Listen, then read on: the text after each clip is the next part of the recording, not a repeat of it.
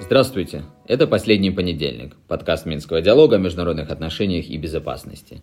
Мы традиционно начинаем наши выпуски с констатации того, что время быстротечно, сравниваем, быстрее оно летит зимой или летом, но вот не успели оглянуться и поймали себя на мысли, что сегодня 99-й выпуск последнего понедельника, то есть еще шажок, и мы достигнем 100 выпускной отметки. И, конечно, к следующей неделе, к сотому выпуску мы постараемся подготовить несколько особенный формат. Но сегодня 99-й, тоже цифра, конечно же, красивая, но попробуем поработать в более э, привычном режиме и обсудим наиболее интересные события последних, ну, наверное, двух недель, потому что, как вы знаете, прошлая неделя у нас был особый подкаст, говорили об искусственном интеллекте в мировой политике, где Антон Болточка объяснял нам, как этот самый искусственный интеллект работает и может повлиять на будущее мировой политики.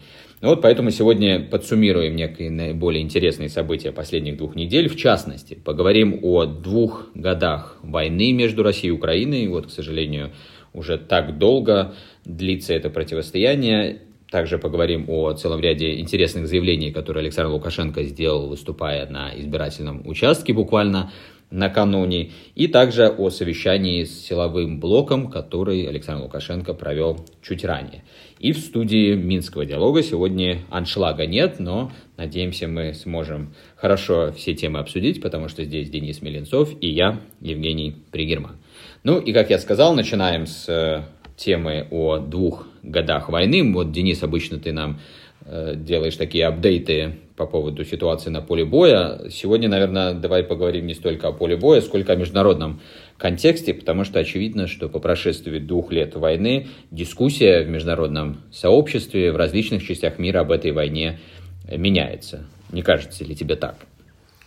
Ну, это уже вещи такие довольно очевидные. Ну да. Поэтому тут даже не кажется, а можно э, пристально наблюдать за изменением этой динамики.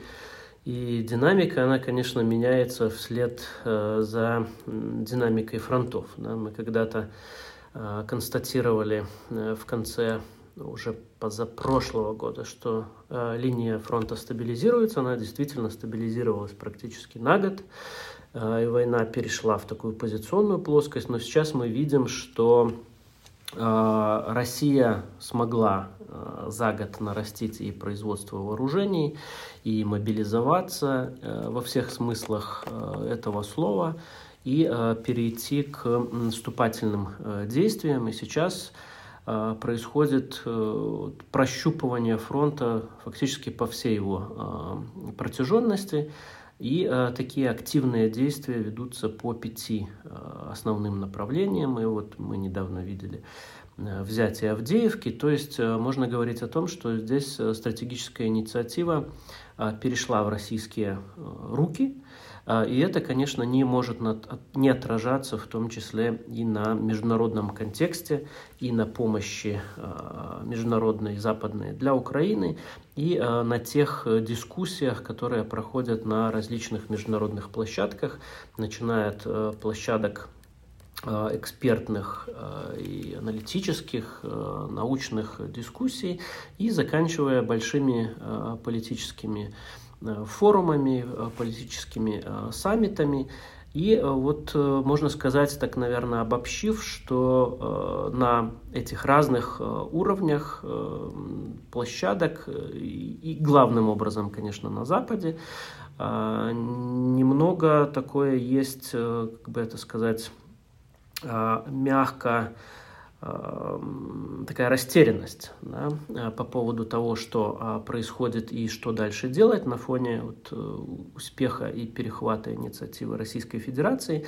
И здесь, наверное, э, таким, такой квинтэссенцией и самым показательным Наверное, примером является Мюнхенская конференция по безопасности, которая является таким главным форумом и для военных экспертов западных, э, ну и, в общем, со всего мира, но э, где доминирует, конечно, западное мнение и западные участники, и полисемейкеров, то есть главных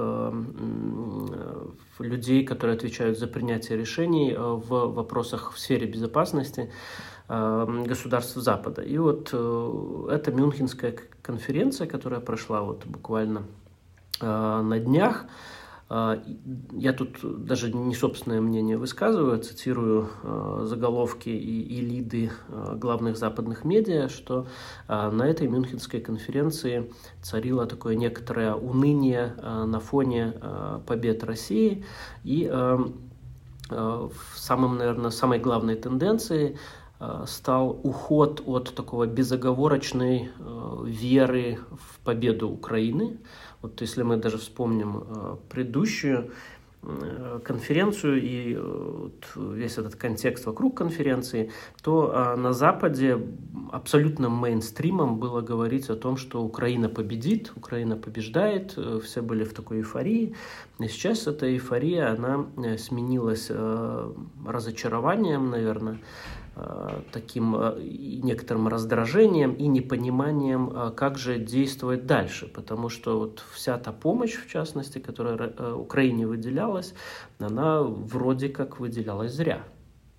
Ну да, и мы не раз обсуждали в предыдущих наших выпусках, что даже вот так вот политически сложно сейчас продать этот нарратив, в частности в Соединенных Штатах, где все больше политиков выступают против Э, такого объемного уровня поддержки Украины и э, используют, очевидно, тему Украины в предвыборных своих баталиях, как на президентском уровне, так и более широко. Вот Э, в конце прошлого года кто-то из республиканских, по-моему, сенаторов и задавался громко риторическим вопросом, мол, демократы, вы что нам, получается, предлагаете просто вбухивать вот эти неимоверные деньги, которые могли бы пойти на пользу американскому народу для того, чтобы просто поддерживать э, статус-кво, то есть э, вот этот тупик, отвечая на те аргументы, которые заложены в знаменитой уже статье, интервью экономисту в конце прошлого года тоже, в общем-то, сформулировал. А, ну и все же, возвращаясь к Мюнхенской конференции, у нас, кстати, на сайте есть и комментарий, который посвящен э, некоторым аспектам доклада ежегодного, который готовится к каждой Мюнхенской конференции. Он э, в этом году назывался lose-lose на английском. Ну, то есть, если переводить, э, проигрывают все с вопросительным знаком. И вот что любопытно, мне кажется, Происходит, конечно, некоторое изменение, в том числе, очевидно, под влиянием событий на украинских фронтах, изменение э, оценочной части вообще ситуации в мире со стороны такого идейного мейнстрима на Западе. Вот этот доклад, он всегда, если вы посмотрите из года в год, очень, очень мейнстримный. Он от этого не менее, может быть, даже более интересный. То есть Э, идей там каких-то суперновых, как правило, нет в этом докладе и оценок каких-то удивляющих, но э, ценность его именно в том, что он как бы суммирует вот этот мейнстрим и подводит под него разные статистические данные, проводится э, каждый год последние несколько лет э, специальный опрос общественного мнения, об этом можно еще отдельно поговорить. Э, некоторые другие данные тоже всегда приводятся. Ну и вот, кстати, по одним только названиям последних лет тоже можно увидеть динамику, эволюцию того, как э, на Западе видят ситуацию в мире. И надо констатировать, что эта эволюция, ну такая, конечно, для Запада не очень приятная. Вот все разговоры о э, многополярном мире, они так или иначе уже принимаются как факт не просто как э, какие-то далекие рассуждения или как когда-то, я помню еще лет 5-6 назад, э, говоря о том, что структурно мир изменяется и Запад теряет свое доминирующее положение, но можно было услышать вот эти традиционные, я даже не назову это контраргументами, а нападки скорее, что это там какая-то пропаганда, нарратив, то это или иное. У нас сейчас вот модно, да, э, в таких, казалось бы, экспертных дискуссиях, когда люди не экспертизой занимаются, а вот на все то, с чем они не согласны, обвиняют это в том, что это какая какая-то там пропаганда и чей-то чужой нарратив. Так вот, сейчас мы четко видим и по названию, и, что самое важное, по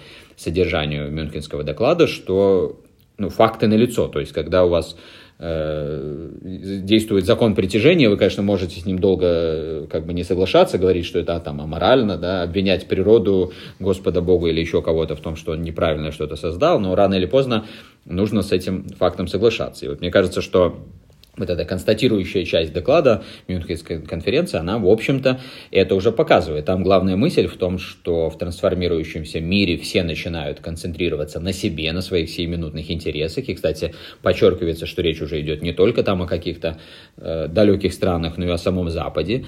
Но понятно, что авторы пытаются подвести к выводу, что это плохая тенденция, нужно ее остановить. И вот здесь вот такое возникает многоточие. Я когда читал этот доклад, думаю, о, что же будет дальше? Э, какие рецепты? А да. и нет. А рекомендаций, ну как бы их нет, но вот если мы посмотрим на саму э, дискуссию, которая уже была на Мюнхене, не только доклад, хотя и в докладе это тоже проскакивает, то рекомендации, ну, к сожалению, пока вот продолжать делать то, что делали, только еще в большем масштабе, да, вот в английском тоже есть такая удачная фраза more of the same, то есть это всегда немножко так, э, ну, неприятно выглядит, что ли, когда у вас большая проводится аналитическая работа, которая констатирует, в общем-то, очевидные и правильные вещи, да, а потом на выходе вы просто говорите о том, что нужно продолжить, и, там, и санкции, и так далее. Нужно трясти, анекдот такой есть. Ну вот, да, можно даже, трясти. если он без матерных каких-то слов слов и рассказать ну, это. Думаю, да? что все его и так эм, э, И, конечно, вот эти дискуссии уже непосредственно на Мюнхенской конференции, они тоже вызывают такое двоякое впечатление. То есть вот с одной стороны то, о чем мы сказали, нельзя уже не видеть очевидных вещей, очевидных трансформаций, которые э, происходят и кардинальнейшим образом влияют на положение стран и обществ. Ну вот та же Германия, да, где проходили проходила конференция, но можно, естественно, любые, вот опять же, нарративы подписывать, приписывать, э, обсуждать, но э, есть конкретная экономическая динамика. И когда э, Германия не просто не растет, а имеет все шансы уйти в рецессию, когда министр экономики Германии констатирует, что это, ну, по сути дела, трагедия, ну, просто долго отрицать это нельзя.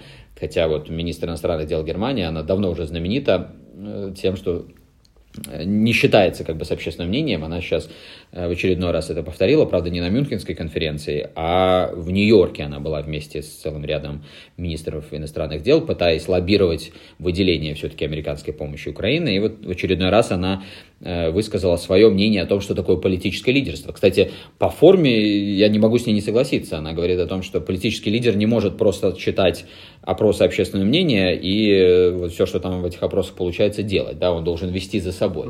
Но только вот вопрос в том, что когда ты ведешь э, кого-то за собой, и она об этом говорит в контексте Украины, но то тоже ты не можешь не считаться а, с какими-то фактами. То есть вот получается, что мы опять констатируем вот этот какой-то переломный момент, когда воедино сходятся две противонаправленные тенденции и ставят перед Западом, перед в частности Европой, ну, конечно, такие не то чтобы неразрешимые вопросы, любые вопросы разрешаются, но вопросы, требующие все-таки или-или, и это в любом случае будет сложно. И вот в контексте Мюнхенской конференции давай, может, еще немножко поговорим про этот доклад, потому что там был как раз экспертный опрос э, в рамках вот, подготовки к Мюнхенской конференции, где эксперты из года в год, э, не помню там сколько их этих экспертов, э, какие-то ключевые эксперты опрашиваются по поводу того, какие угрозы они видят для региона, для мира.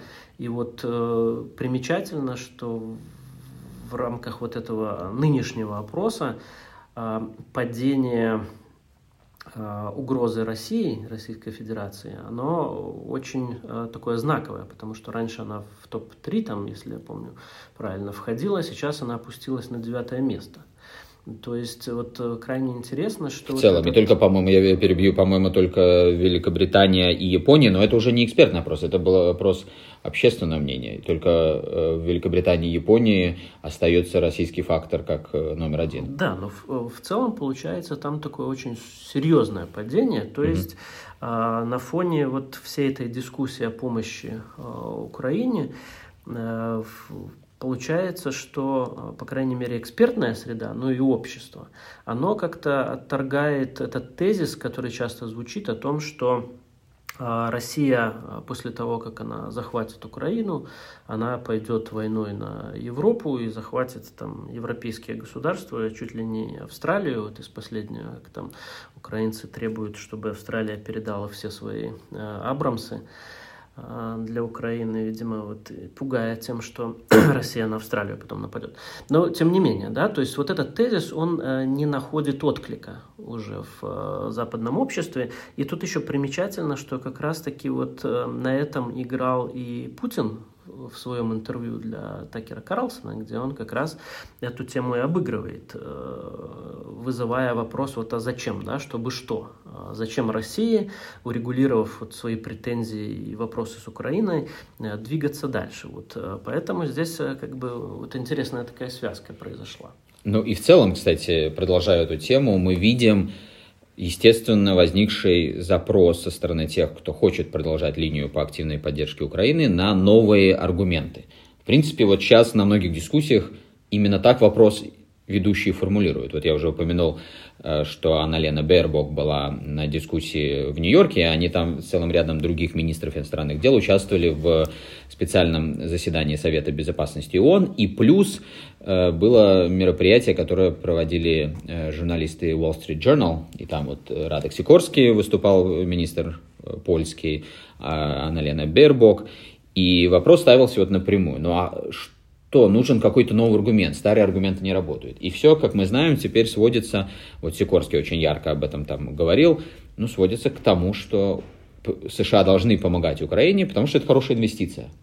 И, кстати, не только Шон это говорит. Помнишь, и Байден уже несколько раз вот именно так формулировал. Да, и некоторые республиканцы даже так это формулируют. И вот что интересно, что аргументация, она переходит э, в такой разряд э, какой-то абсолютно людоедской, да, потому что раньше ни у кого бы даже не пришло в голову говорить о том, что вот э, это ж украинцы там э, умирают э, для ослабления России, они наши солдаты, поэтому это великолепная инвестиция, давайте будем им давать еще больше денег, тем более, что 90% этих денег остается у нас самих. Вот, да? вот, вот. вот этого вообразить несколько лет назад такой риторики было невозможно, а сейчас это становится такой нормальностью абсолютно. Да, единственная проблема, мне кажется, ну, вернее, не единственная, вот это тоже большая проблема, о том, что нормально все становится такая риторика, но в стратегическом плане проблема этого аргумента также очевидна. И вот та же дискуссия, которую я вспомнил, Wall Street Journal, она была в основном об Украине, но ведущая также задавала вопросы о Китае.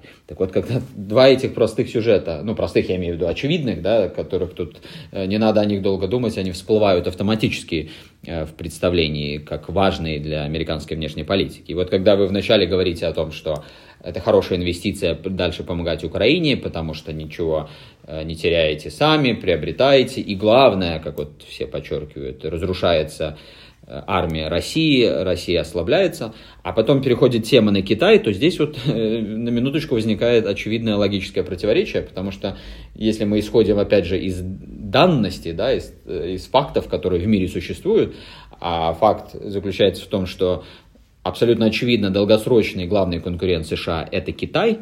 И когда вы предлагаете на первом шаге, э, ну, по сути дела, уничтожать Россию, а это значит, что вы подталкиваете Россию к Китаю, а на втором шаге вы рассуждаете о том, как вы будете сдерживать Китай – ну, то с точки зрения, ну, наверное, даже не надо быть каким-то большим стратегом, чтобы понять, что что-то тут не увязывается, да, что это вряд ли все-таки соответствует долгосрочным стратегическим интересам э, США, чтобы еще больше вбивать вместе в эту какую-то там коалицию ситуативную, долгосрочную э, русских и китайцев. Так что при всей очевидности аргумента об инвестициях и что он, наверное, должен работать э, для вот этой американской аудитории, ориентированной часто на рыночные взаимоотношения, все-таки здесь есть, как мне кажется, проблемка. Нестыковочка, да. Киссинджер, наверное, переворачивается там в гробу, э, как один из как раз-таки авторов и продвигатели идеи э, того, чтобы э, не сближать Советский Союз тогда еще и Китай, а наоборот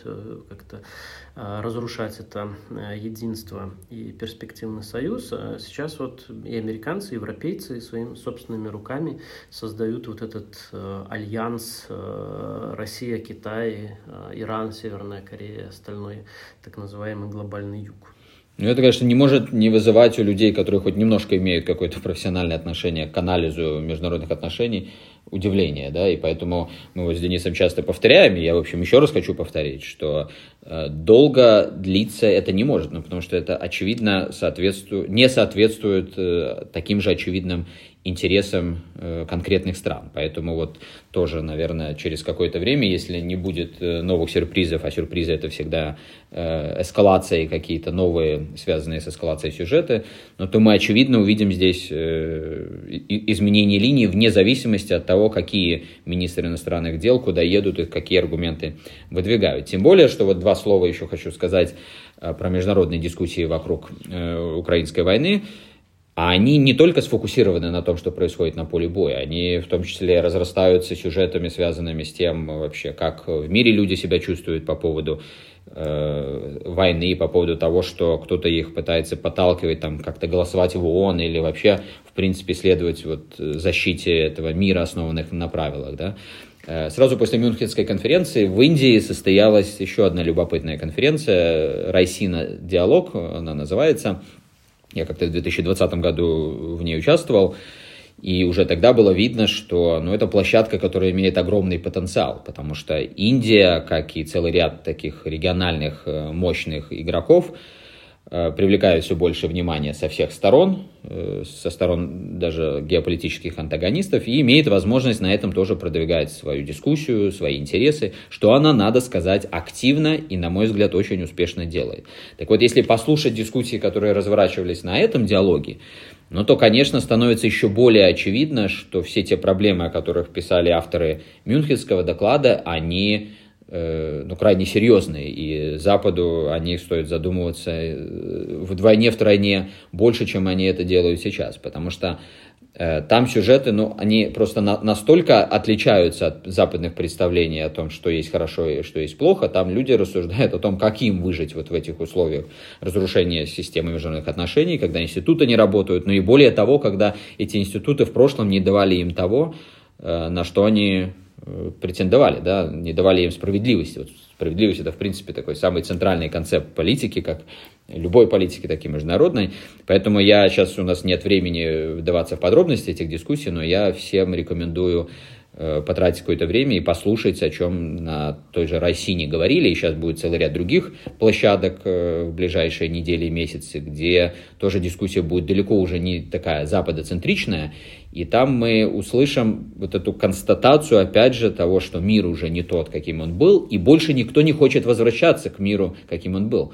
Просто потому что ну, это вообще лишено смысла. Мир э, хорошо устроен тогда, когда он отражает реально существующий баланс, а если баланс нарушен, значит, нет никакого смысла рассуждать о том, как бы можно было вернуться к прошлому. Ну и потом прошлое, оно, да, для кого-то Э, крайне яркое, прекрасное, но далеко не для всех. И вот этот третий мир, как его раньше называли, или глобальный юг, он тоже видит будущее совсем не так, как это часто видится из западных столиц. Но Закрывая тему двух лет войны, Денис, еще, может быть, что ты думаешь о пресс-конференции Зеленского, которую он буквально э, вчера, по-моему, э, дал, да, вот некоторые тезисы очень громко звучали в различных средствах массовой информации, ну и действительно, мимо них пройти, наверное, было бы сложно. Ну, действительно, там ярких заявлений-то было очень много, и пресс-конференция, она анонсировалась как что-то такое переломное, и учитывая дату, и, а, в принципе, изменения, в том числе на а, фронте, на линии соприкосновения, но, тем не менее, вот э, если говорить о в содержательной части, если пытаться вычленить э, что-то такое э, новое, интересное и далеко идущее, то тут как раз-таки вот прям знакового ничего не было. И можно наоборот, наверное, констатировать, что украинская лидерство, если можно так сказать, оно все дальше отходит от э, реальности. И воспри... восприятие а, реальности вот как таковой, да, то есть используются а, все те же старые а, штампы, нарративы, как опять же модно сейчас это говорить, они как-то где-то усиливаются, вот, например, касаясь э, этой так называемой формулы э, мира Зеленского, которая продвигается, хотя уже и западные сами партнеры Украины говорят о том, что это абсолютно нереалистичные вещи, и никто под ними Э, подписываться не будет, учитывая расклады сил. Да, нужно как-то искать, по крайней мере, ну, не компромиссов, но хотя бы каких-то выходов на переговоры с Российской Федерацией. Ну, вот. А Киев и персонально Зеленский здесь категорически против и пытаются продвинуть э, вот свой этот план капитуляции э, России и э, заручиться поддержкой как можно большего числа партнеров э, вот, по продвижению этой инициативы, которая, ну, прямо скажем, э, совершенно не соответствует никаким реалиям. Вот, ну вот, поэтому в этом смысле нужно констатировать, что э, зашла, наверное, в тупик эта идея Э, окончательно зашла в тупик, особенно после начавшегося российского уже наступления. Э, идея э, мира по лекалам Киева и исходя исключительно из интересов Киева. Поэтому продолжение вот этого нарратива их и продвижение этой идеи капитуляции Москвы односторонней, ну, будет просто отталкивать не только партнеров западных Украины, но и собственное население. Сейчас вот мы по опросам украинского общества Э, по социологическим опросам видим, что украинское общество, оно все меньше э, верит э, и в телемарафон этот, то есть в пропаганду собственную украинскую, и меньше доверия Зеленскому персонально. То есть украинское общество видит, что насколько не соответствует то, что говорится официозом реалиям сегодняшнего дня, и все больше ищет альтернативные источники информации, в том числе вот Telegram, и в том числе российские каналы. Э, телеграм-каналы. Э, поэтому вот э, опять же долго так продолжаться не может, как и на международном уровне, да, то есть э, украинскому руководству как-то придется все-таки искать связи с реальностью и в информационной сфере, и э, вполне возможно, э, что и в сфере международных отношений. Они вынуждены будут как-то искать, по крайней мере, я так осторожно скажу, подступы к выходам на диалог, в том числе и с Россией, не говоря уже тут про мирные переговоры, пока мы об этом не говорим даже близко, а как-то постепенно откручивать, потому что, ну, как, как мы знаем, они сами себе запретили переговоры прямые, э, но вот и э, Путиным во время интервью было поставлено это как предварительное условие, что они должны снять этот запрет, и мы видим постепенное э, поддавливание со стороны западных партнеров, и в том числе вот через прессу э, западную постоянно-постоянно говорится о том, что Украина э, должна постепенно как-то искать э, выходы на диалог. То есть, скорее всего, в ближайшее время мы увидим э, здесь какую-то более такую компромиссную позицию Киева. Хотя, кстати, вот э, во время пресс-конференции вчера Зеленский уже и особенно не вспоминал про этот указ, который запрещает ему, да, на вопрос, э, поговорит ли он с Путиным, он там начал отшучиваться, что Путин не пользуется мобилкой, а сам Зеленский телеграфом 1917 года не пользуется. То есть, но это все, конечно, тоже выдает уже вот эту другую реальность, о которой э, ты, Денис, говоришь. Э, мы здесь, правда, всегда подчеркиваем, я еще раз подчеркну, может быть, уже кому-то надоели э, с этим предостережением. Несмотря на то, что вот эта тенденция, которую мы сейчас наблюдаем, она совершенно очевидная, и если она будет продолжаться, то и Зеленскому, и руководству Украины помогут международные партнеры найти возможности говорить с Россией, да, Понятно, что это тоже э, долгий процесс, и тут очень много нюансов, но нет никаких сомнений, что найдутся аргументы, и все это э, можно будет разрешать.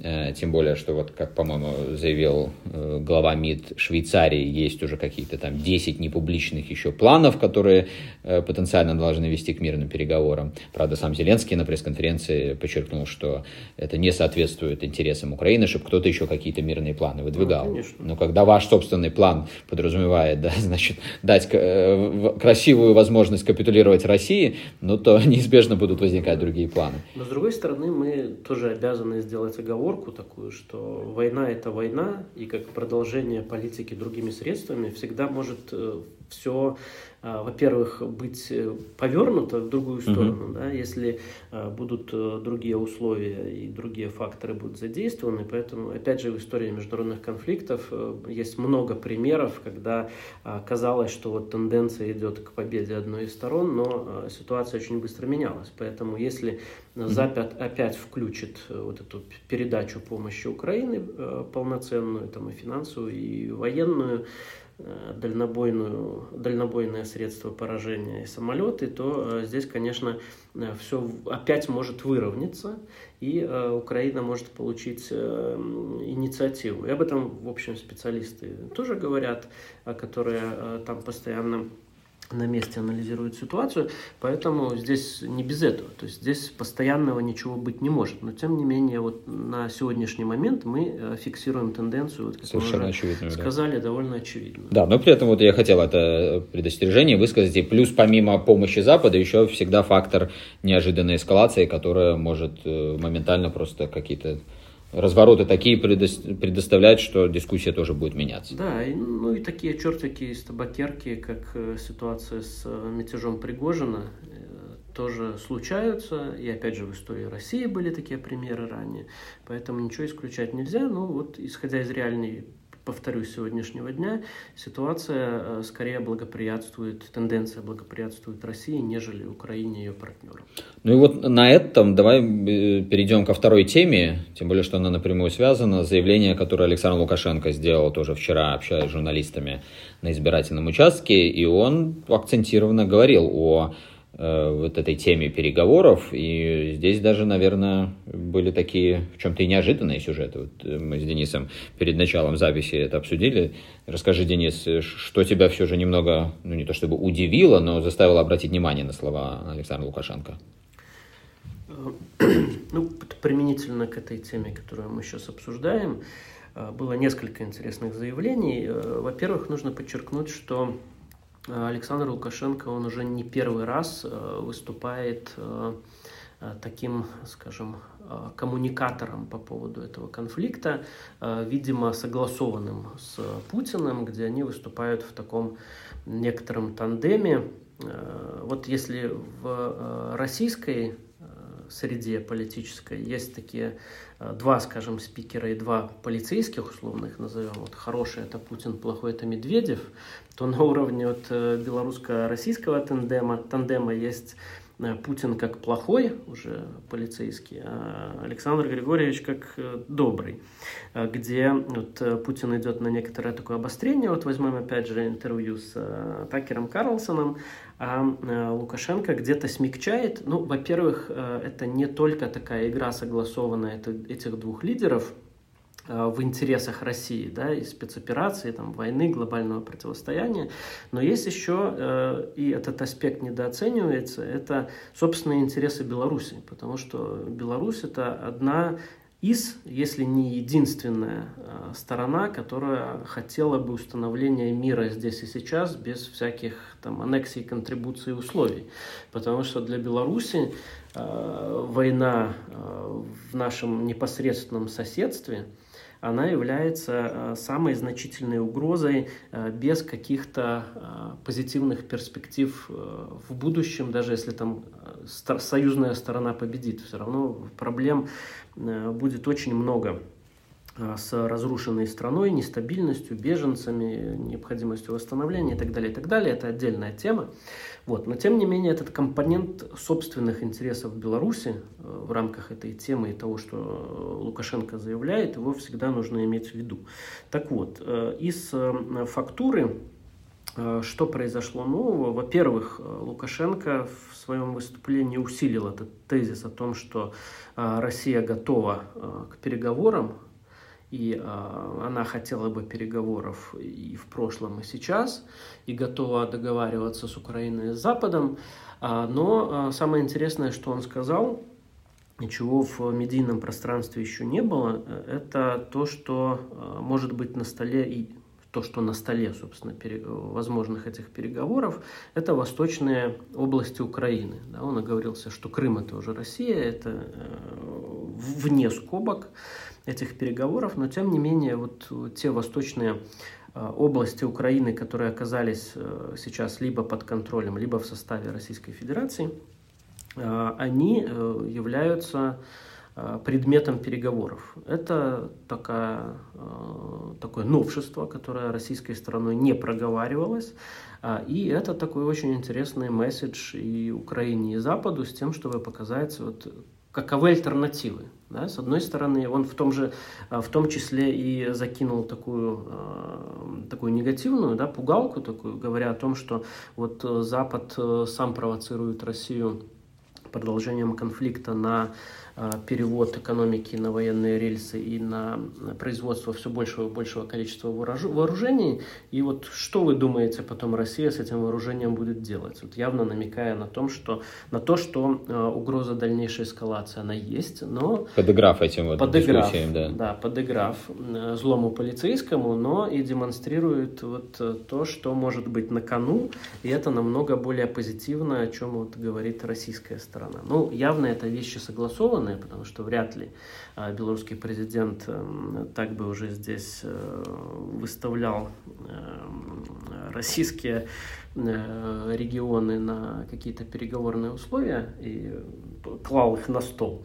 А, но, тем не менее, это очень интересное заявление. Оно показывает, что здесь э, Беларусь хотела бы и играет на самом деле роль такого не, не переговорной уже площадки, а именно фасилитатора мирного процесса. И Беларусь эту свою субъектность всячески демонстрирует. Это вот такой месседж западной публики, о том, что Беларусь остается э, независимым, суверенным государством со своими интересами, и оно готово играть определенную роль, в том числе в переговорном процессе между Россией и Западом, а, услышав вот э, те тезисы, которые, ну не тезисы, а отражение ситуации, которые приходят с Запада, а, где Беларусь на сегодняшний, день, э, на сегодняшний день мало дифференцируется с Россией, да, как-то их э, объединяют, что э, либо Беларусь уже поглощена Россией, и не стоит ее рассматривать как вообще какой-то субъект, либо она является настолько уже под влиянием Российской Федерации, что, опять же, не надо с ней никак разговаривать, можно разговаривать, либо не разговаривать с той же самой Москвой. Но Минск продолжает очень последовательно продвигать вот этот месседж о том, что Беларусь и показывать, что Беларусь э, имеет свои отдельные э, интересы, и она готова их отстаивать. И второй, второй момент, он э, не в контексте украинского кризиса, конфликта между Россией и Украиной, а, а в контексте уже вот этого месседжа, про который я говорил, было сказано очень четко по поводу будущего союзного государства, что э, Беларусь и Россия э, должны оставаться независимыми суверенными государствами, и объединение э, этих субъектов в одно какое-то целое, оно не только нежелательно, но оно вредно для построения этого союза. Что, опять же, вот это второй тезис, что Беларусь имеет субъектность, она имеет свои отдельные интересы. Ну вот это из таких э, больших тем, ну и там для внутренней белорусской аудитории, конечно, было очень э, э, важное заявление, что Лукашенко баллотируется, собирается баллотироваться на следующие президентские выборы, которые состоятся у нас в 2025 году.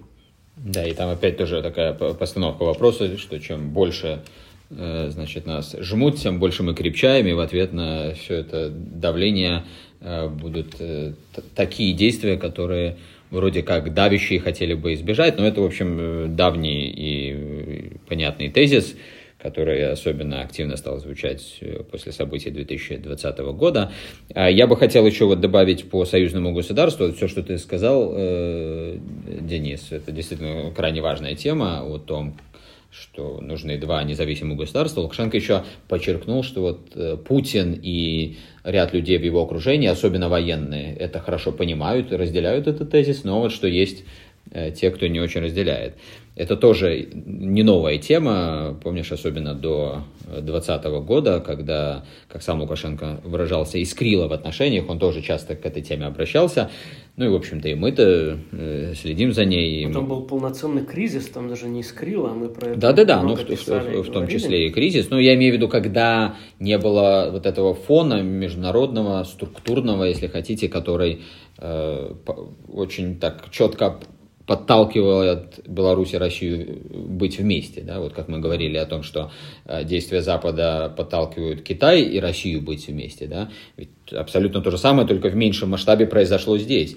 Э, Запад своими собственными действиями, ну и надо сказать, что э, некоторые белорусские акторы, да, назовем это так, то есть добиваются своими иногда, ну как-то так политкорректно сказать, странными да, действиями, не думая э, даже на половину шага вперед, добиваются ровно противоположно. Ну, то есть вот и здесь произошло. Все, что происходило после 2020 года, оно, естественно, просто э, создавало аб- абсолютно благоприятные условия, подталкивало Минск и Москву к все более тесному взаимодействию. И то, что казалось вообще невозможным с точки зрения того же союзного государства, вот этих э, интеграционных программ еще в 2019 году, сегодня реальность.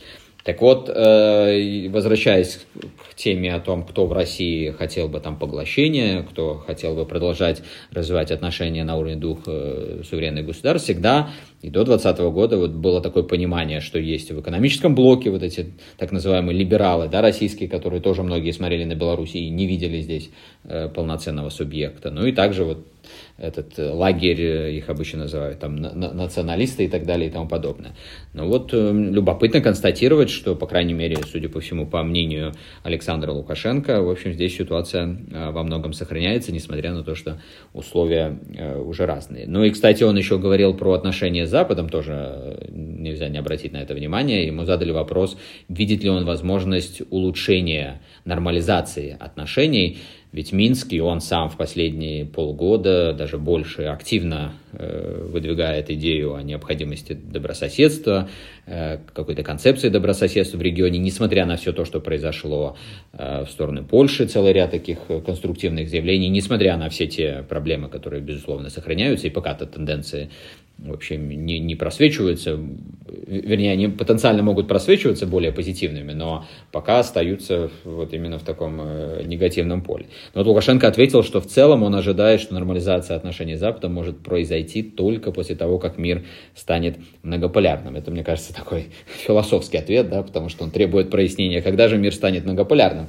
Э, в первой части нашей дискуссии мы подчеркивали, что, по мнению э, многих, в том числе и на самом Западе, мир уже многополярный многополярен. Так ну, что... вот, видишь, журналист не докрутил, надо было сразу встречный вопрос, вернее, вдогонку. Но... Ну нет, это бы испортило, мне кажется, да, посыл. Тут, тут, тут, тут правильно получилось. Недосказанность, как в хороших фильмах. Абсолютно. То есть она такая практически, мне кажется, полезная для тех людей, которые как с белорусской стороны, так и с стороны Запада. А таких, кстати, э, мы по своему тоже кулуарному общению видим э, все больше, надо констатировать. Э, кто понимает, что вот этот подход делать то же, что делали, только еще больше, если это не ведет к исковым результатам, это, мягко говоря, странно, и хотят искать какие-то новые подходы. Так вот, такой ответ Лукашенко, он, в принципе, здесь такому интеллектуальному, как минимум, а может и дипломатическому поиску способствует. Будем надеяться, что такие есть. В завершение мы уже очень долго разговариваем, и, может быть, надоели нашим слушателям, тем более, что у нас сегодня э, нет Алисии, которая обычно разбавляет э, наши долгие рассуждения какими-то интересными вопросами. Э, Все же давай два слова скажем о еще совещании, которое Александр Лукашенко провел с представителями силового блока. Оно как бы так выглядело в преддверии 23 февраля, хотя, скорее, очевидно, было связано с начавшейся Э, не электоральной кампанией, а я бы так сказал, таким большим электоральным циклом в Беларуси. Вот сейчас прошел единый день голосования, э, выборы депутатов парламента и различных местных э, представительных органов. Ну и в следующем году уже мы выходим на прямую такую линию к президентским выборам. Ну и вот Александр Лукашенко собрал силовиков и о многих сюжетах там говорил, понятно, связанных и с внутренней ситуацией, возможностью дестабилизации, или, скажем так, э, тем, что Беларусь готова к различным сценариям дестабилизации и свои уроки извлекла. Но там также прозвучали вот темы о том, что э, могут быть какие-то провокации на э, белорусско-польской, например, границе, и тоже, что к ним надо готовиться. Вообще, вот какое у тебя впечатление э, вот эти тезисы Александра Лукашенко оставили? Ну, мне кажется, тут можно объединять э, в какой-то один ряд э, вот эти политические, геополитические заявления, которые были сделаны и э, во время голосования вчера на избирательном участке президентом, и это совещание у силовиков, которое так было обставлено очень торжественно. Лукашенко, он довольно редко появляется в военной форме, а тут он как раз-таки был в военной форме. А, и плюс э, недавно еще было интервью э, министра обороны э, Хренина для российского СМИ, где он довольно так тоже пространно говорил о угрозах и об ответах на эти угрозы со стороны белорусского э, руководства и военного ведомства. Э, мне кажется, что здесь, конечно, очень большая э, доля именно политических заявлений в контексте электорального этого цикла, потому что действительно у нас вот новизна и в том, что будет единый день, прошел уже, да, но тогда еще будет в, в будущем, можно говорить, единый день голосования, и э, у нас выборы президента, которые близко э, друг к другу по времени и э, проходят в совершенно таких новых и сложных э, международных и внутренних обстоятельствах. Поэтому вот э, мне кажется, что большинство месседжей, которые были э, здесь сказаны, они все-таки для внутренней аудитории, где-то они, видимо, обостряют э, те угрозы э, и те вызовы, которые есть перед страной, чтобы показать, что для обывателя, что действительно время сложное, э, нужно как-то нам объединяться вокруг флага. И э, где-то, если раньше э, допускалась какая-то там э, фракционность, да, как, какое-то такое внутрипартийное даже дебатирование, то сейчас нужно как-то это все до лучших времен оставить, учитывая угрозы, э, и как-то вот единым э, строем выступить, и где-то даже вот прямым текстом Лукашенко про это говорит, о народном единстве, где он вот как раз говорил про народное единство. Вот. Но а, там было также и ряд таких вещей, которые ну, можно считать объективной оценкой ситуации, вот, в частности про а, милитаризацию всего региона, а, о том, о чем и мы говорим очень часто, и о том, что в воздухе Эм, привкус, либо там запах Третьей мировой войны, и тут вот открыто было про это сказано. Э, с одной стороны, это, конечно, так э, тонизирует и мобилизирует, с другой стороны, нельзя сказать, что это слишком уже большая гипербола, потому что действительно ситуация э, кардинально новая и очень острая. Регион разорван фактически. А, происходит вот то, про что мы говорили когда-то в докладе нашем ежегодном, балканизация. Она идет все дальше и дальше, появляется все больше и больше разделительных линий, с этим а, нужно что-то делать. Население должно тоже, вот про что я писал в телеграм-канале в своем, и мы про это говорили много раз, что а, исходя вот из этой ситуации, гражданское население, общество белорусское, оно должно быть готово к любому развитию событий, и оно должно готовиться даже и в каком-то практическом плане. То есть э, граждане должны знать, что делать э, в э, какой-то период обострения международной ситуации, что делать в случае какой-то чрезвычайного положения, что делать, если там будут, не дай бог, какие-то ракетные удары и так далее, и так далее, инциденты какие-то. То есть общество к этому э, готовится, вот в том числе плавно подводится и такой риторикой. А, ну и вот эти вот вопросы о провокациях, вернее, тезисы о провокациях, они, с одной стороны, да, действительно тоже служат делу, скажем так, тонизирования общества, и они скорее связаны с выборами, но тем не менее мы не можем быть гарантированы от того, что такая информация действительно не поступает белорусским спецслужбам, и что различные спецслужбы вот, потенциально враждебное государство не планирует какие-то разные сценарии а, воздействия на Беларусь и Россию, где мы можем оказаться вот как раз в эпицентре. Поэтому здесь нагнетание нагнетанием, но в принципе к некоторым таким, по крайней мере, тезисам нужно относиться очень, скажем так, здраво, трезво, оценивая всю ситуацию, которая сложилась вокруг Беларуси. Ну вот и мы пытаемся уже в 99-м выпуске трезво оценивать ситуацию, которая складывается вокруг Беларуси, более широко в регионе.